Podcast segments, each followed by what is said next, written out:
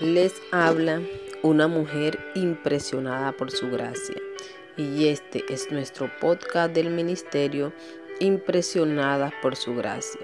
Estás escuchando Reto de Lectura 365. Una mujer impresionada por la palabra. Día 131, mayo 11. Segunda de Crónicas 11, 14. Roboán estaba consciente y alerta del peligro de ser atacados por Israel. ¿Estamos nosotras alerta del peligro a los que están expuestos nuestra familia, esposo e hijo diariamente en este mundo de tinieblas? ¿Estamos levantando defensa alrededor de ellos a través de la oración a nuestro Dios? Y Roboán habitó en Jerusalén y edificó ciudades para defensa en Judá.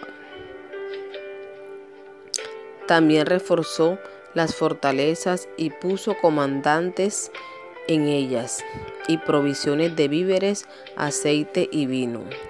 Y puso escudos y lanza en todas las ciudades y la reforzó en gran manera. Así como los levitas que dejaron sus tierras, estamos dispuestas a abandonar aquel trabajo o ministerio donde estamos comprometiendo nuestra lealtad y pura adoración al Señor y a su palabra a través de decisiones deshonestas y con falta de integridad? Porque los levitas dejaron sus tierras de pastos y sus propiedades y vinieron a Judá y a Jerusalén pues Jeroboam y sus hijos los habían excluido de servir al Señor como sacerdotes. Como dice Mateo 6:24, nadie puede servir a dos señores, porque o aborrecerá a uno y amará al otro, o se apegará a uno y despreciará al otro. Oremos y guardemos nuestros corazones para que nuestra devoción sea solamente a Dios. Cuando el reino de Roboán se había afianzado y fortalecido, él abandonó la ley del Señor y todo Israel con él.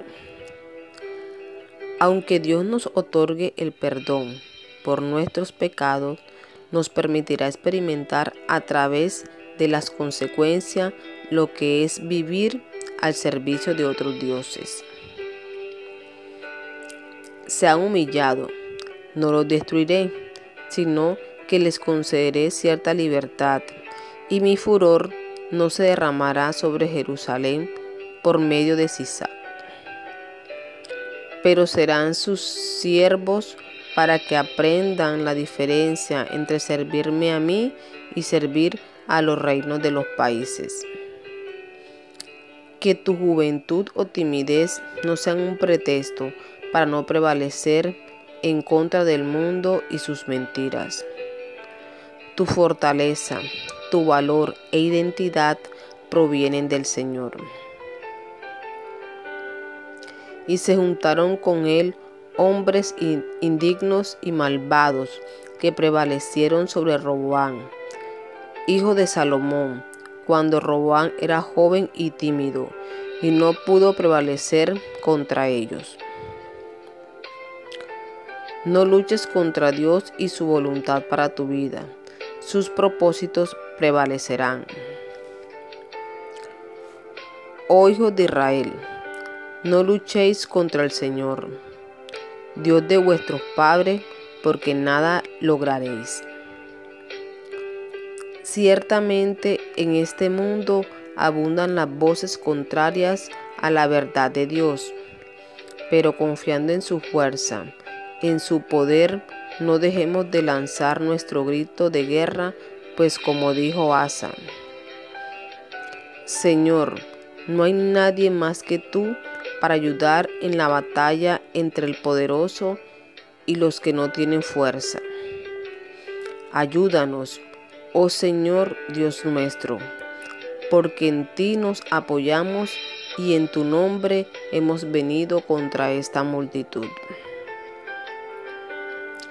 Gracias por escucharnos en este bello día. Nuestra oración es que Cristo viva en tu corazón por la fe y que el amor sea la raíz y el fundamento de tu vida y que así puedas comprender cuán ancho, largo, alto y profundo es el amor de Cristo.